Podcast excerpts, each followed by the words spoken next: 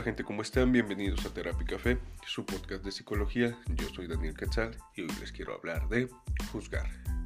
Bueno, como algunos de ustedes saben, eh, concluí hace un año una maestría y estoy en proceso de titulación, entonces ayer tuve que hacer un papeleo en una oficina de gobierno y, cometí un error y, no me podía llegar el papel. Eh, me dijo, déjame ver si se puede cambiar. Y le dije, oye, ¿puedo llenar otro, otro, otro oficio y enviártelo otra vez? Y me dijo, no, porque ya está registrado y ya no serviría de nada. Y luego, mira, ¿sabes qué? Si, no se puede solucionar, de verdad no pasa nada. Luego, ha sido bastante complicado para mí eh, llevar este proceso ahorita por diversos factores médicos que estoy cruzando. Eh, medio COVID y quedé muy mal. Y luego, entonces no, no pasa nada, luego vengo otro día o hago otra cosa. Y me dijo, no, dame un minuto. Se paró y fue con su jefe y le dijo que yo estaba enojado. Entonces llega su jefe molesto y me dice, ¿qué pasó? Y le digo, no estoy enojado, le digo, estoy muy cansado nada más. Le digo, si no tiene solución, no pasa nada. Luego ya me retiro. Y me dijo, no, ven, y ya, este, él me ayudó a conseguir el dichoso papel que necesito. Y me sentí muy juzgado. Para los que no me conocen, y hay algunos que no me conocen, la mayoría supongo, soy una persona grande. Eh, mido más de un 80, peso más de 100 kilos y tengo una cara pues no muy agradable. Y se me ha juzgado por eso a lo largo de mi vida. Desde niño incluso se me ha juzgado de que soy una persona que está enojada, aunque no sea así, que soy violento, que, que soy agresivo, solo por tener estas facultades, que voy a hacer cosas malas, me ha pasado que voy en la calle y las personas se cambian de acera porque me ven. Me ha pasado que si camino de noche me para la policía eh, porque doy mala espina. Me han dicho que tengo cara de, de pues de malandro y cosas así, ¿no? Me han dicho que doy miedo, que asusto, que pongo nervioso.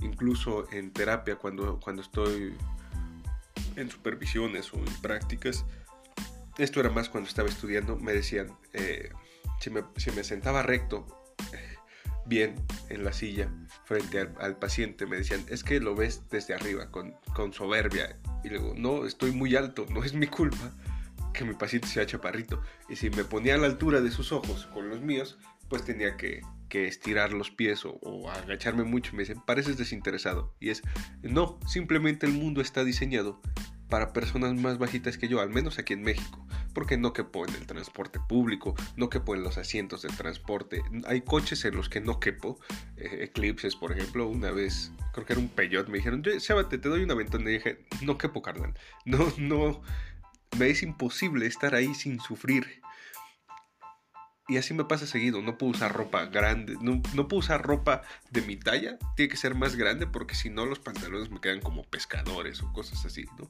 Hay playeras que tengo que usar en tallas más grandes o más largas porque eh, estoy alto, ¿no? Y eso es lo dado, eso es lo que me tocó, este rostro es el que me tocó y lo dado no se puede cambiar, eso es lo único lo que nos toca, dónde nacemos, cuándo nacemos, quiénes son nuestros padres, quiénes son nuestros hermanos, el color de piel, los ojos, el cabello, todos esos genes dominantes y recesivos que están presentes en cada uno de ustedes es lo dado. Y eso no se puede cambiar. Entre comillas, ¿no? Porque te puedes hacer una cirugía para ser más alto, te puedes decolorar los ojos, te puedes pintar el cabello eh, y demás, ¿no? Puedes hacerte cirugía y cambiar algunas facciones de tu rostro, botox y demás, ¿no? Pero saben a lo que me refiero, ¿no? Hay cosas que no cambian, que son lo dado. Y eso, lo que hacemos con eso, es lo que importa. Yo he sido juzgado a lo largo de mi vida como una persona que hace daño, cuando no es así. Y tan es así, tan... Tanto me ha afectado, que hoy me dedico a estar ahí para las personas. Ese es mi trabajo, escucharlos, describirlos, estar presente, acompañarlos, ser un ser siendo con ellos. Entonces, eh, pues nada, quería compartirles este, esta pequeña anécdota y comentarles que lo que hacemos con lo que nos toca es lo que en verdad somos. Y deja de convertirse en algo bueno o malo para hacerse posibilidades, para hacerse elecciones, para hacerse todo aquello dentro de mis límites y tal vez un poco más allá.